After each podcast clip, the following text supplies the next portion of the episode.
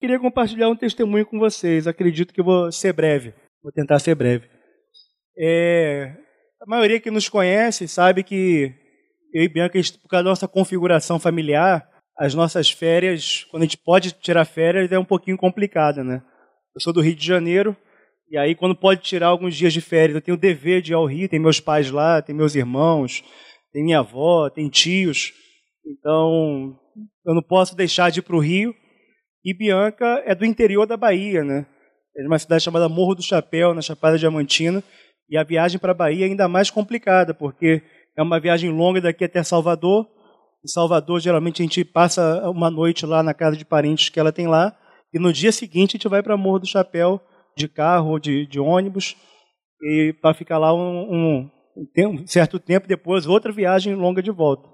E aí a gente tem que administrar nossos dias de férias e recurso financeiro contemplando essas duas coisas. Né? É uma configuração nossa. Se as duas famílias estivessem aqui, teria seus bônus e ônus, e como as duas famílias têm, têm, estão fora, também tem ônus e bônus. Né? O ônus é quando a sogra vem e vem de mala. É até brincadeira, gente. Eu amo minha sogra. tá gravando. Ai, ai. Não, pior se minha sogra ouvir isso, é capaz dela gostar. Que ela se amarra em piada de sogra tal. Eu nem sou de contar muita piada de sogra, mas ela gosta. Mas enfim. E já há algum tempo tinha uma demanda vindo principalmente da Bianca de a gente ter um tempo nosso, sem, sem família, sem parente, sem ter que. Porque quando a gente vai principalmente para o Morro do Chapéu, é uma agonia de ver que cidade do interior, vocês sabem como é, né? É uma cidade de 35 mil habitantes. Então todo mundo é parente de todo mundo, é, todo mundo tem algum grau de parentesco e tem que visitar um monte. E depois que a Olivia nasceu, ficou mais complicado ainda. Né? E aí tinha que apresentar a Olivia para dona fulana, para dona ciclana e não sei o que e tal. A última vez que a gente foi, foi uma agonia. Teve uma hora que a gente deixou a Olivia sozinha com minha sogra e vai lá, que a gente não aguentava mais tanta, tanta agonia tanto de ir, nas, como também de receber gente. Né? Teve uma hora que cansou, embora receber gente é uma benção, que a gente pode compartilhar a palavra, mas deu um, deu um cansaço, uma hora, um cansaço físico e emocional. Mas a gente, a Bianca estava com essa demanda, né, de ter um tempo assim, sem ter essa, essa pressão de visitar a família. Né? Mas nem sempre a gente tem tempo para atender essa demanda e nem sempre tem dinheiro. Né? Às vezes, quando tem tempo, não tem dinheiro. Quando tem dinheiro, não tem tempo. Tem que conciliar as duas coisas. Então, no início do ano, a gente recebeu uns dois convites, pelo menos, para ir para a praia. É, e no, na época não tinha dinheiro. Os dois convites a gente recusou por falta de dinheiro, nem foi por falta de tempo. E no, no início do ano, quando a gente decidiu para Brasília, o Franco veio com uma proposta. Na verdade, a gente tem alguns irmãos na cidade de Rio Quente, lá em Goiás. Rio Quente é uma cidade no lado de Caldas Novas, uma cidade turística, com águas termais e tal. E esse irmão que nos receberia lá daria uns dias assim de, de descanso para todos nós. E eu, é claro que eu topei, né? Na hora de. Quando o Franco sugeriu, eu aceitei prontamente a oferta. com força. Com força. A gente foi para Brasília, a gente foi um pouco antes. Né? O retiro começou no sábado, nós fomos terça-feira para Brasília. E aí de lá pegamos os carros, todos nós da Mida Pastoral com nossas famílias, e fomos para Rio Quente, que fica uns quase uns 300, é, 300 e tantos quilômetros de, de Brasília. É, e quando eu cheguei em casa e dei a notícia para a Bianca, a Bianca viu que ficou toda feliz, ficou mais do que eu até. Porque ela viu como uma provisão de Deus. Assim, finalmente a gente vai ter dois, três dias de descanso sem ter que ver parente, sem ter que ser de descanso. E ela ficou mais feliz do que eu.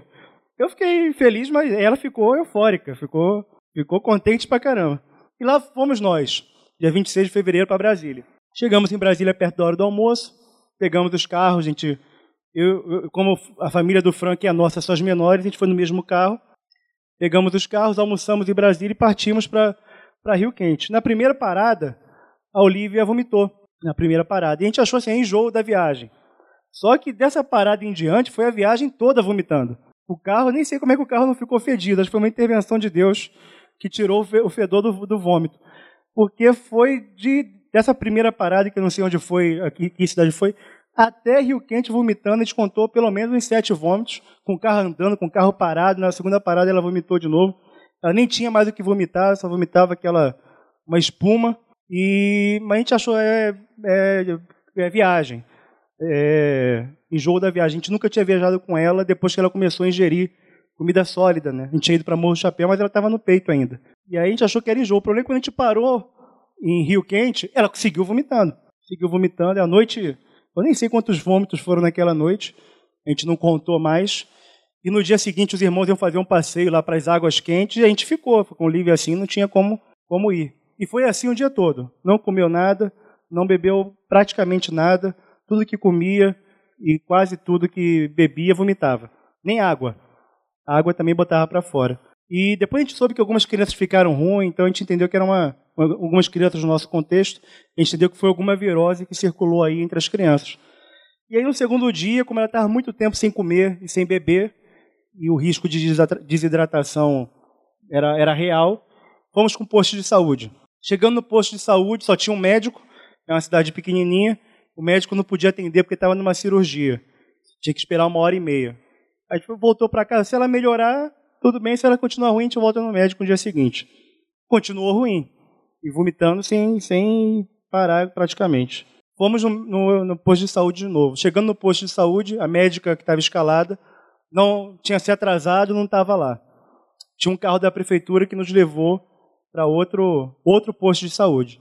Chegando no outro posto de saúde, o, o, tinha médico, o médico identificou a virose e tal, viu os sinais de desidratação, receitou lá o soro, né, tomar soro na veia, mas não tinha como dar, é, ela tomar o soro naquele posto.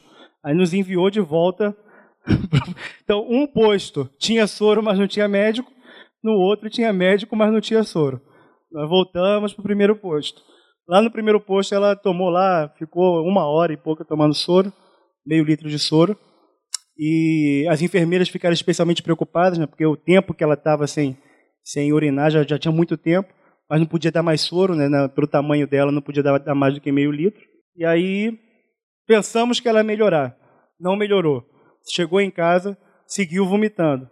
E aí a gente ficou naquela, naquela agonia, porque no dia seguinte a gente tinha uma viagem para Brasília de volta. Os, os remédios de enjoo para cortar o vômito não faziam efeito. E a gente tinha, a gente sabia que sendo uma virose, que o ciclo da virose ia passar. Né? No mínimo, a gente teria que esperar o ciclo da virose. Mas o problema é que tinha uma viagem no dia seguinte, em comboio. Aí imagine, comboio, Olivia vomitando, e para comboio, e continua comboio. E Frank e Denise sofrendo dentro do carro com os vômitos da Olivia, porque ia ser uma coisa terrível, né? E a gente estava já. O que a gente vai fazer, meu senhor? O que a gente vai fazer? E aí eu, já no, na noite anterior à volta para Brasília, fui tomar banho.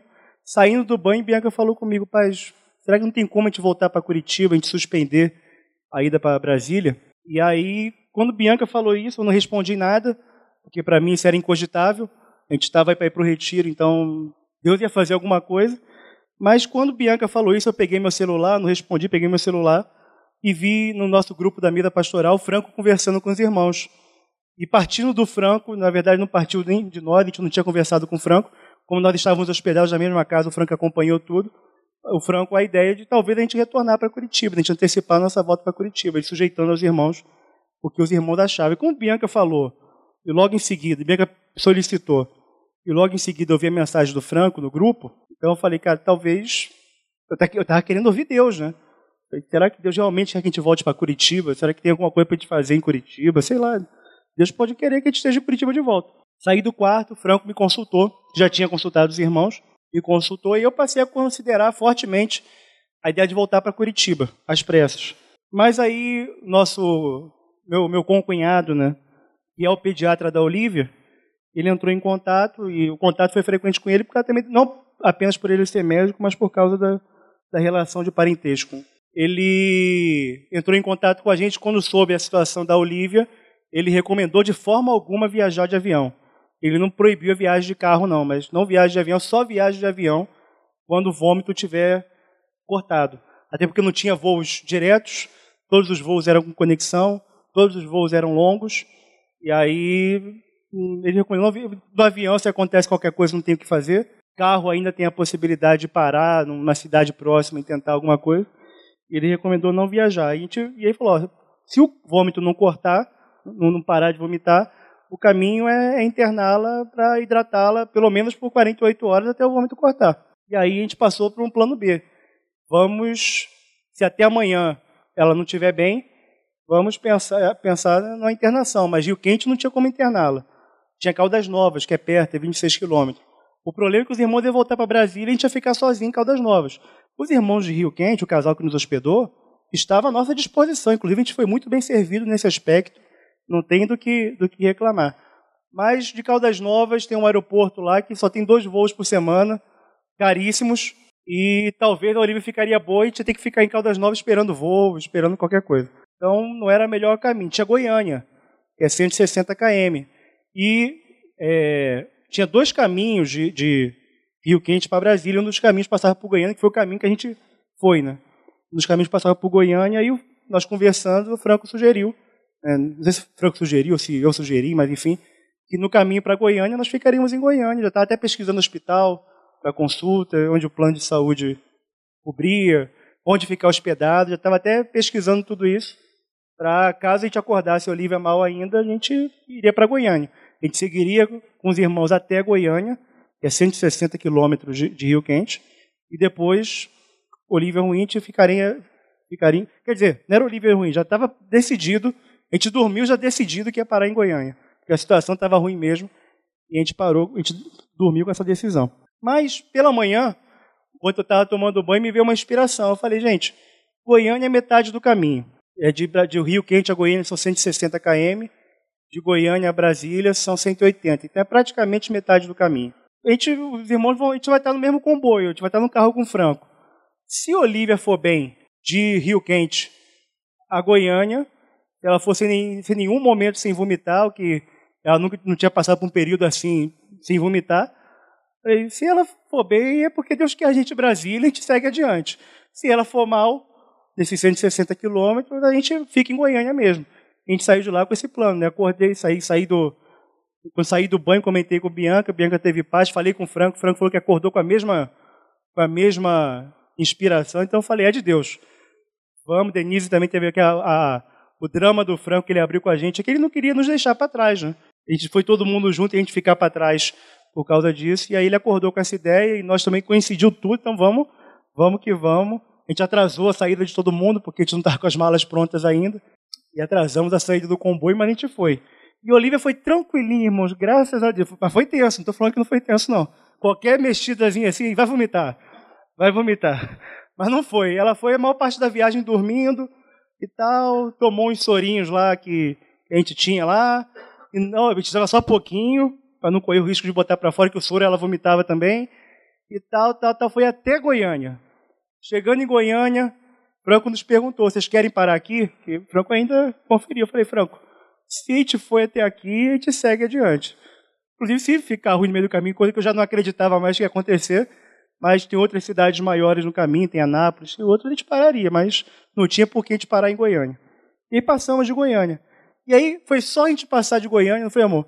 A gente passou de Goiânia, a Olivia que foi dormindo a maior parte da viagem, ela acordou e acordou alta, como se nada tivesse acontecido. Acordou cantando, acordou, assim, milagrosamente bem.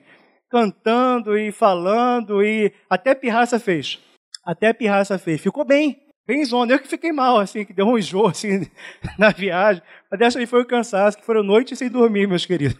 Não sei se eu peguei o que ela tinha depois fiquei bom, ou se foi o cansaço mesmo. Sei que a Olivia ficou bem pra caramba. E aí vocês sabem, criança doente dá trabalho. Mas criança saudável também dá trabalho, né? Chegamos em Rio Quente, chegamos em Brasília. Eu fiquei de cama, nem fui jantar, fiquei, fiquei mal mesmo, fiquei com dor no corpo, enjoado, os irmãos até oraram por mim.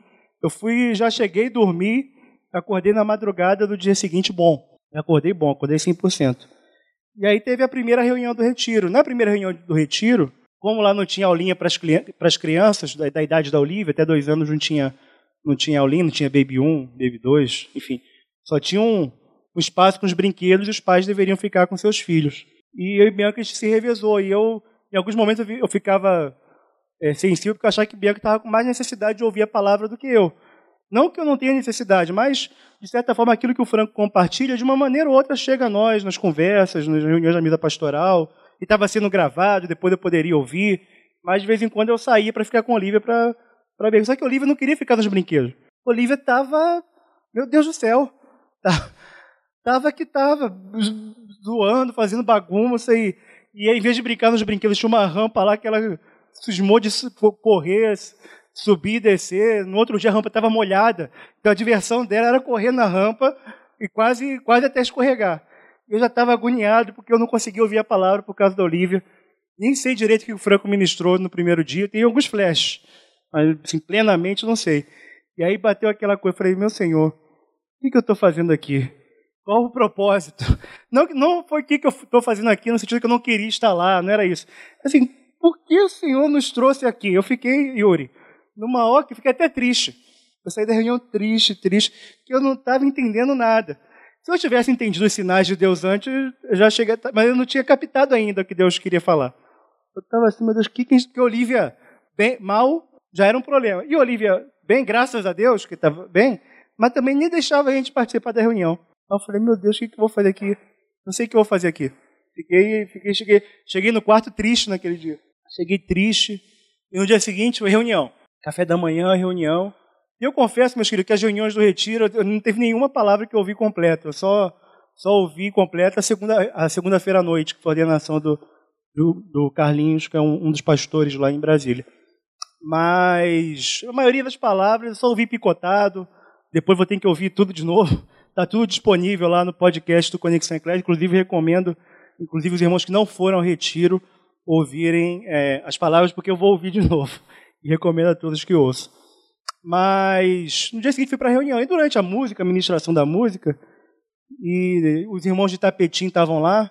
Tapetim, para quem não conhece, é uma cidadezinha no sertão pernambucano. E os irmãos foram, tem um irmão que é sanfoneiro, o Pretinho, eu não sei qual é o nome dele, mas ele, ele se identifica como Pretinho. Me falaram que na hora de colocar o nome dele no crachá, ele falou, não, pode colocar Pretinho mesmo. E aí, hã? Ninguém sabe o nome dele. Mas aí o Franco, o Franco que gosta de forró, de shot, vocês sabem disso. Franco, toda reunião lá começava com Pretinho tocando sanfona. Toda reunião. Toda reunião. Era Pretinho tocando sanfona e não sei o quê. E nessa primeira reunião, Bianca não estava, por alguma razão estava com Olivia. Estava lá Pretinho tocando sanfona e a galera cantando. Eu comecei a louvar a Deus, meus queridos, naquele momento. Eu fui tão tocado pelo Espírito Santo que vocês nem imaginam. Daqui a pouco eu estava dançando, cantando e chorando ao mesmo tempo. Dava as três coisas, lágrimas assim descendo e eu cantando e chorando. Por quê? Porque Deus respondeu o que eu fui fazer lá. E o que eu fui fazer lá foi o seguinte: Deus me mandou para lá para ser provado. Nada mais que isso. Nada mais que isso. Deus me mandou, nos mandou para lá para sermos provados. E Deus pode fazer isso com qualquer um dos seus filhos. A gente não, não tirou os dias de descanso em Rio Quente. A única água quente que eu vi foi a do chuveiro na hora de tomar banho. Não era águas termais, era água do chuveiro elétrico mesmo. A única água que eu vi. Sei que o casal que nos hospedou ficou até com pena da gente. Mas a gente nem estava preocupado. E estava preocupado com a Olivia, né? Então, a questão da água quente nem, nem fez diferença. Só que a gente não tirou, até hoje a gente não tirou os nossos dias de, de descanso. E Deus sabe quando que a gente vai, vai quando a gente realmente vai tirar e quando realmente vai precisar. Daqui para frente a gente tem viagem para o Rio de Janeiro, prevista aí para abril, e tem viagem para para Morro do Chapéu. E talvez esse ano, meu amor, a gente só vá para o Rio e para a Bahia. Mas Deus pode fazer isso com qualquer um de seus filhos. Ele não levou Israel para o deserto para prová-lo, o povo? Foi ou não foi? Você lê Deuteronômio 8, você vai ver Deus falando com o povo. Um texto que a maioria de vocês conhecem, a gente nem precisa ler em detalhes, mas Deus envia o povo para o deserto para prová-los. Deuteronômio 8, a partir do versículo 2, diz o seguinte: Lembrem-se de como o Senhor, seu Deus, os guiou pelo deserto estes 40 anos, humilhando-os, eu estou lendo na NVT, e pondo-os à prova seu caráter, e pondo à prova seu caráter, para ver se vocês obedeceriam ou não seus mandamentos. Sim, ele os humilhou, permitindo que tivessem fome, em seguida, ele sustentou com maná, um alimento que vocês nem seus antepassados conheciam, a fim de lhes ensinar que as pessoas não vivem só do pão, mas de toda a palavra que vem da boca do Senhor. Ao longo de todos esses 40 anos, suas roupas não se gastaram, seus pés não incharam, nem criaram bolhas. Pense nisso, assim como o pai disciplina o filho, assim o Senhor, seu Deus, disciplina vocês para o seu próprio bem. Deus corrige seus filhos, amém? Deus prova seus filhos, amém? Prova ou não prova? Deus prova. É claro que a nossa prova foi muito pequena, foi uma, foram três, quatro dias de prova, não foi muita coisa. A gente realmente ia desesperar a alma e tentar a todo custo voltar para Curitiba, depois ia seguir para Brasília. Mas eu entendi que Deus só queria nossa ida para Rio Quente, foi só nos provar. E é muito bom saber que Deus intervém nos provando, meus queridos. Eu lembrava direto de uma conversa com o Sandro anos atrás, muito tempo, mas Sandro fez uma viagem de, de, de férias com a família e foi uma viagem que todo mundo passou mal, não foi, Sandro? As crianças, todo mundo passou mal. Hã? Só o Azaf, que era o menorzinho, que, que Deus guardou. Hã? O Azaf tinha um mês, Deus guardou o Azaf. No geral, os, os demais, todos ruins. Pegaram uma virose lá. Tá? E Sandro contando, enquanto o Sandro estava contando, do nada eu comecei a gargalhar. Comecei a rir, eu falei, Sandro, come... mas eu não ri zombando do Sandro não, meus queridos. Eu ri porque eu sabia que era uma intervenção de Deus. Eu falei, Sandro, como você é provado direto. e eu ri mesmo, ri com força, não ri pouco não. Eu ri, eu ri com força. Eu falei, Sandro, vocês conhecem o Sandro, sabem que o Sandro tem muitas provas maiores do que essa, enfim. Mas eu falei, Sandro, como você é provado direto. E aí, depois eu estava lá com a Olivia doente, lembrando, gente, eu ri lá com, com o Sandro. Lembrava direto, eu ri lá, mas eu, mas eu não entendi que eu estava sendo provado. É, a Sandra ainda me consolou. Mas eu não, eu não entendi, no meio da situação eu não entendi que estava sendo provado, não. Eu até entendi que Deus queria que a gente volte em Curitiba, que Deus tinha um propósito para a gente aqui. Até cogitei isso. Cogitei. Quando o Franco veio com a proposta e Bianca falou, cogitei mas provado, não, não entendi que estava sendo provado. Até aquela reunião do domingo de manhã. A reunião do domingo de manhã, então, as palavras do retiro nem, nem ouvi todas.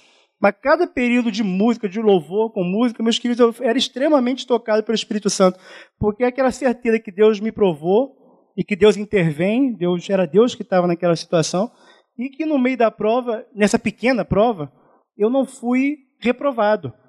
Então fui tomado de uma alegria assim muito extraordinária, muito extraordinária. Para mim, esse, essa experiência em Brasília me marcou profundamente. Depois, ao longo do retiro, eu fui entendendo também que eu tinha outras missões lá, né? que Deus queria alguma coisa de mim, algumas conversas que eu tive com alguns irmãos.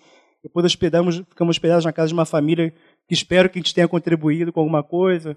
Depois as irmãs que nos levaram para passear lá por Brasília na última noite lá em Brasília, eu acho que a gente, pelo menos tentou contribuir numa, situação que elas estavam passando, tentamos contribuir fortemente. Então, acho que de alguma forma eu posso ter cooperado com a vida de algumas pessoas lá. Espero que, que tenha cooperado. Mas o principal motivo que Deus me levou para Brasília hã? foi para nos provar. Né? E Deus, no meio dessa prova, Deus, inclusive, Deus até evita o pior, né? porque a Bianca está lembrando que no caminho de ida, o pneu do carro que, Franco, que a gente estava, que o Franco estava dirigindo, furou. E aí nós chegamos em, chegamos em Rio, em Rio Quente, ficamos muito tempo com o carro estacionado na rua, só que ninguém viu que o pneu estava furado. Muito tempo com o carro estacionado na rua, esperando a família que nos ia receber, é, abrir a casa e tal. O Franco entrou no, no, no estacionamento do, do, condomínio, ficou um tempão procurando a vaga ideal para ele. Foi um tempão mesmo, procurando. A gente desceu do carro, ele procurando, procurando. Quando ele parou o carro, ele parou o carro, o pneu esvaziou. Aí que a gente viu que o pneu estava furado. Foi bem na hora que parou. Se aquele pneu dá um problema no meio da estrada, maior escuridão, sem sinal de celular, e Olivia vomitando direto, ia ser o terror. Ia, mas Deus evitou até o pior. A gente viu que no meio da situação Deus, Deus nos guardou do pior, né? Ia ser muito complicado com o pneu furado no meio da estrada é, tendo que trocar pneu, tendo que. Nem sei se o step do carro estava tava ok, nem sei como é que seria. Mas ia ser uma agonia, uma aflição, pelo menos até trocar pneu. Ia ser uma aflição para Bianca, então, meu Deus do céu. Ia ficar desesperado. E Deus nos guardou desse, desse desespero. Né? O pneu esvaziou. Quando o Frank estacionou, eu escutei o barulhinho. Aí eu olhei, o pneu esvaziou. Eu falei, Frank, o pneu está furado. E ninguém tinha percebido no, no caminho. Foi Deus guardando. O anjo foi lá, colocou o dedo no furo até, até a gente chegar em, em, em Rio Quente. Deus guardou fortemente. Então eu fui entendendo que Deus nos levou para nos provar e Ele pode, tem todo o direito de fazer isso. Ele tem ou não tem? Tem ou não tem? Tem. Quem somos nós para questioná-lo? Quem é o barro para dizer para o oleiro, que fazes? A gente pode fazer isso? O que você está fazendo? gente não pode, meu querido, nós somos barro, caco, vaso. Se gente cai, quebra todo. Então é um vaso. E Deus tem todo o direito dos seus filhos de prová-los, provar para extrair aquilo que está no coração da pessoa, por vezes corrigi-los, discipliná-los. E Deus sabe, inclusive, quando a gente precisa de descanso, quando a gente precisa de férias. Deus é que sabe. Deus sabe, Deus conhece os nossos limites. Quando a gente nem conhece ainda, mas Deus sabe até onde a gente aguenta e Deus conhece os nossos limites. E dentro disso, uma das coisas que aconteceu comigo em Brasília, que eu realmente não esperava, e é um negócio muito pequeno para alguns, mas para mim é muito significativo. Eu comecei a correr, porque vocês sabem que o formato aqui não é dos melhores, né? Estou meio gordinho, já estive mais gordo, eu ainda estou perdendo um pouquinho de peso, graças a Deus. Mas eu fiquei sem carro, meu carro ficou no conserto um tempão, e aí eu comecei a fazer muita coisa a pé, né? Um dia eu estava na reunião com o irmão ali no Shopping Paládio, tinha ido a pé da minha casa para o Shopping Paládio, na volta ia voltar a pé também, aí eu tive a ideia, pô, vou passar a, crono, a marcar a, a, o que eu estou caminhando. Foi dia 20 de fevereiro. E aí eu comecei a caminhar. Todo dia caminhar, caminhar 4 km, 5 km, 6. Aí todo dia venho, venho caminhando na tentativa de, de ajudar o processo, né, de perder peso. A esposinha agradece também, né? Aí, e venho caminhando, caminhando. Mas correr, eu acho que eu nunca corri 500 metros na minha vida. Eu acho. Especialmente depois que eu engordei, aí que eu não corri mesmo. E eu tenho um histórico de problemas com joelhos, com os dois joelhos, que é, em função disso eu não, não jogo bola, não faço nada. Né? Desde a adolescência que eu, comecei, eu parei de jogar futebol por causa do problema nos joelhos, e hoje eu não jogo já porque eu não gosto mesmo, porque se eu for jogar vai ser uma tragédia para o meu time. Então, eu, eu, não, eu não jogo futebol, mas na infância e no início da adolescência eu jogava até ter os recorrentes problemas com o joelho. Com os joelhos, com os dois. Né? E aí, por causa disso, eu não corria. No máximo era 400 metros, já chegava com morrendo, né? Morrendo, já estava morrendo. E lá em Brasília tem um, irmãozinho, um irmão lá, o líder, o Ricardo, até teve aqui em Curitiba a nossa ordenação. O Ricardo é triatleta, né? Ele corre, nada, pedala e tal. E aí, uma conversa com ele, ele contando que começou a correr com os 42 anos e tal. Falei, pô, se ele tá, começou a correr com 42, tem tempo para mim. Eu não quero ser triatleta, não. Mas eu posso começar a correr. E no dia seguinte ele marcou uma corrida com o pessoal que queria correr lá. Seis e meia da manhã. Aí eu acordei, né? Só que eu acordei meio atrasado, fui correr para ir. O pessoal já tinha saído, assim, estava no portão, aí chegou o, o gordinho para ir no final da fila, né? Aí chegou, e foi assim mesmo, Sandra. Chegou o gordinho, aí todo mundo aplaudiu. Eu falei, meus queridos, só vou caminhar. Estou encontrando gordinhos para caminhar. Só vou caminhar. E aí, só que eu estava com, com, com o Júlio, Júlio da Fê, e aí eu ousei correr. E fui, fui, fui. Daqui a pouco, vi que passou dos 500 metros, já fiquei feliz. Estava morrendo, mas, mas fui, fui. Daqui a pouco deu um quilômetro. Aí, para mim, um quilômetro, aí eu quase chorei. quase chorei. Aí eu falei, Júlio, nem, nem tinha voz mais. Né? Falei, Júlio, nunca fiz um quilômetro. Aí fui mais uns 200 metros, depois aí eu morri mesmo, aí não teve como. Foi 1,200, aí falei, vamos lá que eu vou caminhando. E a galera ainda correu em sete, entre ida e volta 7 km, 8 km, né, entre ida e volta. Eu encontrei eles no meio do caminho e voltei caminhando também. Fui o último a chegar. É, corri mais, mais, deve ter sido uns 300 metros e morri de novo. Eu não sei quanto deu. Eu só conto o, o diretão, só contei o, o diretão. E aí sem parar. E aí, quando eu cheguei, os irmãos estavam me esperando lá para a foto oficial ainda. Cheguei, acho que um tempão depois. ainda cheguei, teve um dia lá que, não sei se foi no primeiro ou no segundo dia, passou o carro, aí tava o pelotão de elite lá, lá na frente e tava o gordinho lá atrás. Aí passou o cara até me animando, assim, buzinou. o cara buzinou. Buzinou e me, acho que foi para me animar. E aí foi, meus queridos, depois de correr um quilômetro e duzentos metros, eu estava todo doído, todo, todo, dois dias assim, mal, eu andando assim para manter a imagem, né? Mas na verdade, nem aguentando, eu estava para andar direito. Até me perguntaram se estava tudo bem. Eu falei, tô, tô bem, eu estava, só estava com dor, mas de alma eu estava bem. E aí foi no segundo dia, eu, eu falei, vou também. No segundo dia choveu, a gente não, não saiu. No segundo dia, aí no terceiro dia eu fui de novo. E aí o Júlio foi aquele parceiro junto com o Gordinho, né? E a galera foi, aí os corredores mesmo largaram lá na frente. Foi eu, Júlio e o irmão de Cabo Frio lá atrás. E Júlio foi o meu parceiro. Aí foi um quilômetro e meio, aí eu fui, Júlio me animando. E fui o quilômetro dois quilômetros, e aí, depois da segunda tentativa de dois quilômetros, acho que meu desenvolvimento foi bom. Eu acho, não sei, não sou especialista no assunto. Tem os corredores aí, Baiense, Christian, tem. Eles devem saber. Aí eu, dois quilômetros e tal, tu consegue o terceiro, mas não foi o terceiro. Foi, foi dois e trezentos, já fui morrendo, né?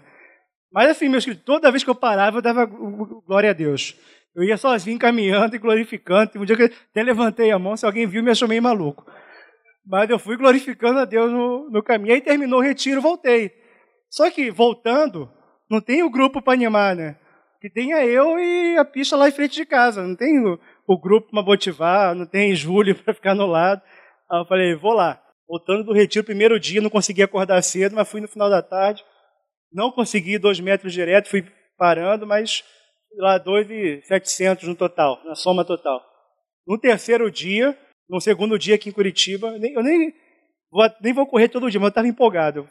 Todo dia correr, desde que eu cheguei. Aí está Milton lá atrás também. Todo dia eu fui correr, Milton. Agora eu acho que vou maneirar um pouco. Mas, mas aí no, no, segundo dia em Curitiba já foi 3,700. Foi ontem. Eu falei, pô, para que começou do, do, no domingo? Hoje consegui ser 3, Aí hoje eu fui, aí hoje eu fui ousado. Eu falei, hoje eu só volto para casa quando fizer 4, 4, 4 km. Aí hoje eu fui. Apogadão, acordando seis e pouca da manhã e tal, aquecimento, que eu vou correr. E fui, voltei, Bianca tá rindo ali. Mas fui e voltei com 4,100. Aí eu falei, pô, pô, glória a Deus, imagine. E o joelho tá bom, graças a Deus. graças a Deus. Aí agora eu vou dar uma. Já me aconselhar em dia sim, dia não, tal, para também não abusar.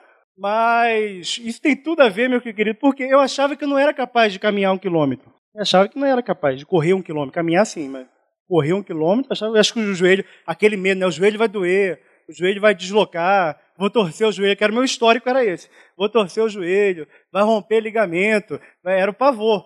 Era um pavor mesmo. Mas, mas Deus sabia até onde eu podia. Deus sabia. Eu não sabia. Mas Deus sabia que eu podia correr um quilômetro, que eu possa correr pelo menos até quatro, eu sei, mesmo gordinho ainda. Eu perdi pouco peso, só perdi um quilo e meio, que pô, quando me pesei, pensei que tinha perdido mais, dá maior desânimo. Tu, pesa, tu espera assim, pô, perdi três quilos, e tu vê, um e meio. Mas Deus sabe também. Hã? É, mas Deus sabe. Enfim. Mas, meus queridos, é, isso foi uma maior lição também em Brasília para minha vida. Por incrível que pareça, pode ser uma bobeira, especialmente para os corredores aí, a como eu fui ensinado por Deus com esse negócio. Porque eu achava que eu tinha um limite. E, na verdade, Deus sabia qual era o meu, meu limite. Assim como Deus sabia meu limite para suportar a aprovação lá, e Deus não permite que sejamos provados além do que a gente possa suportar. Amém? Deus, ele não permite. Toda a prova que vem sobre a nossa vida é na medida que a gente pode, possa dar a resposta certa para Deus.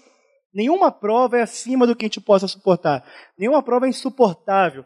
E eu sei, meus queridos, que alguns de vocês de repente passam por situações dificílimas.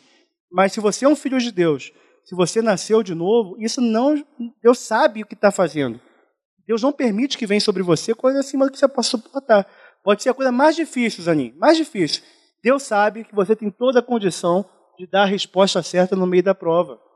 Deus sabe. Porque você tem o Espírito Santo, todos nós. E nós permanece a divina semente.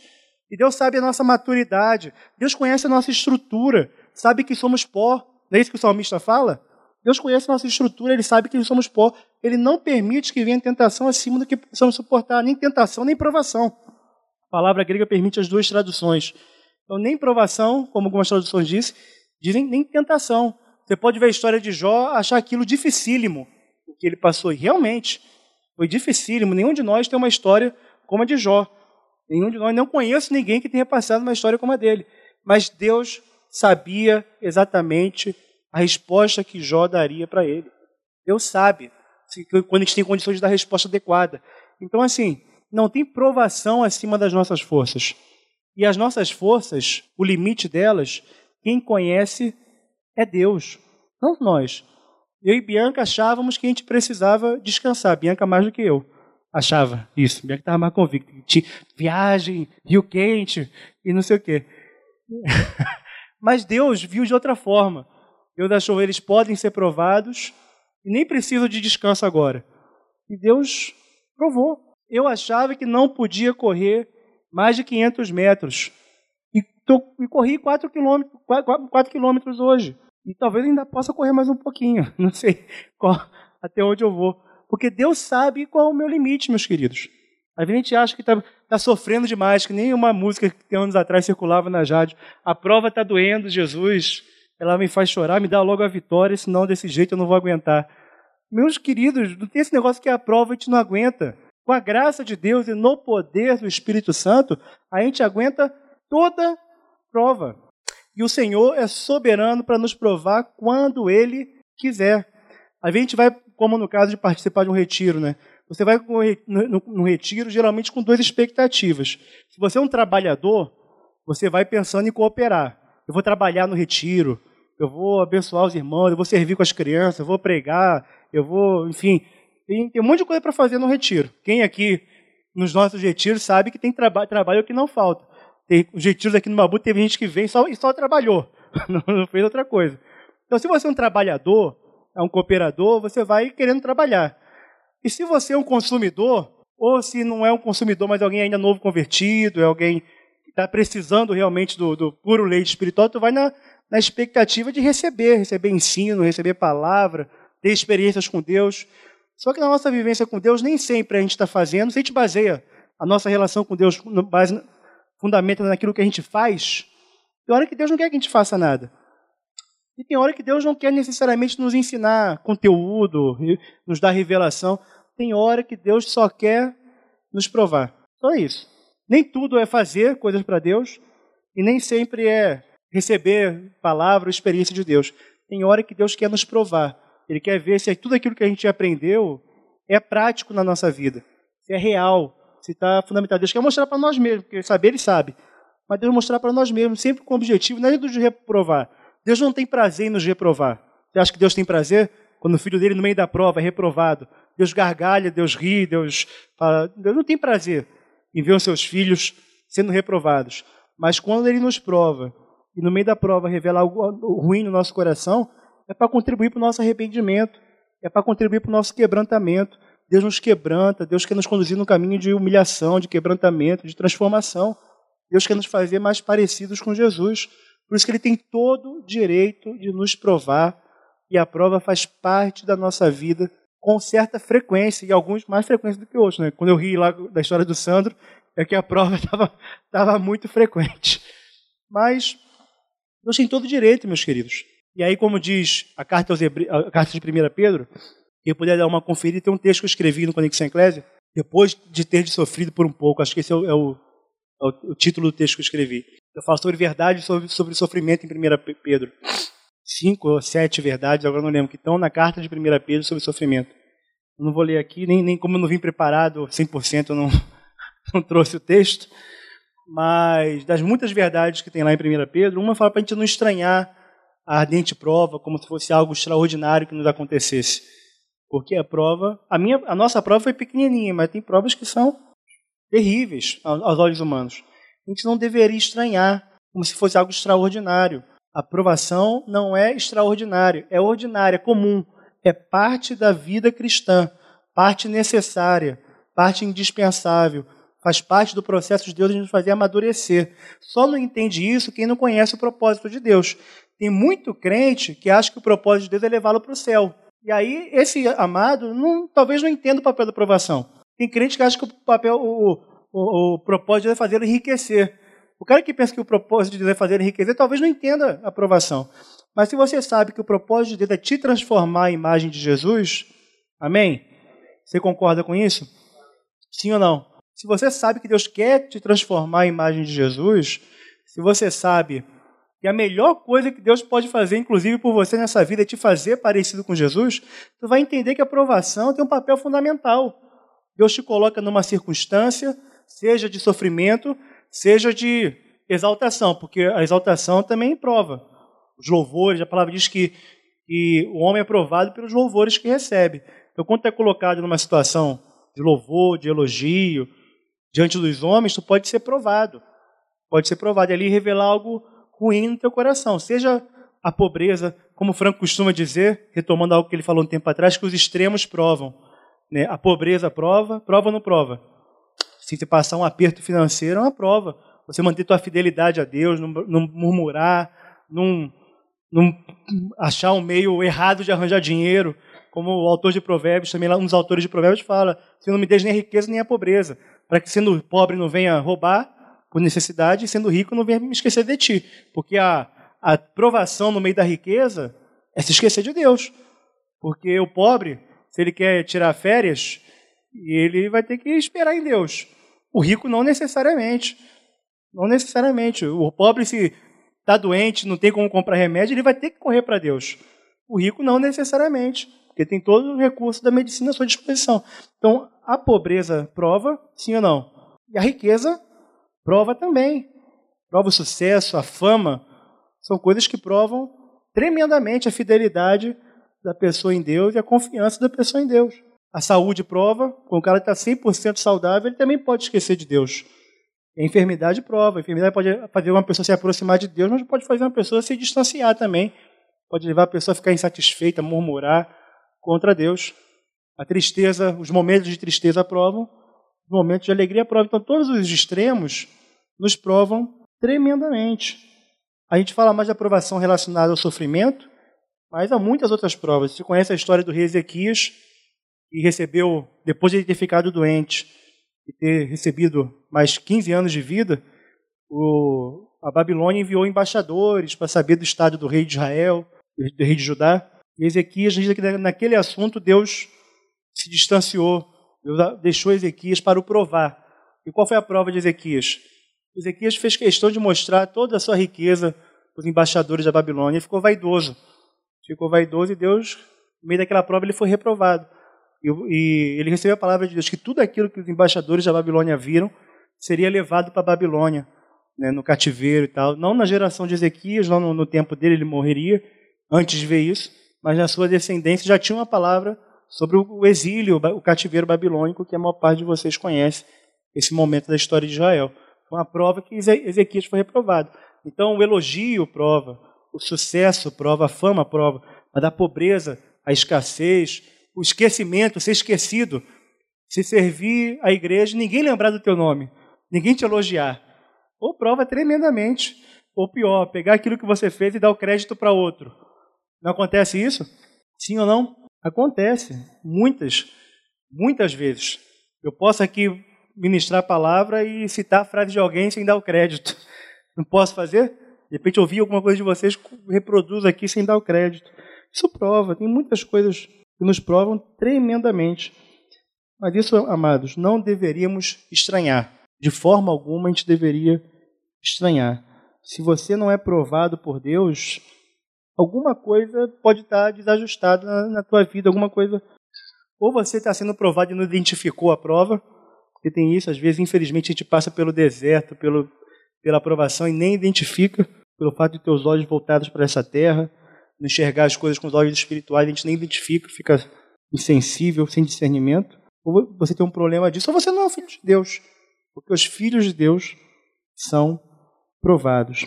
Amém? É, 1 Pedro, falei aqui um, alguma das verdades que tem 1 Pedro, uma, uma das verdades é essa de que não deveríamos estranhar a ardente prova como se fosse algo extraordinário,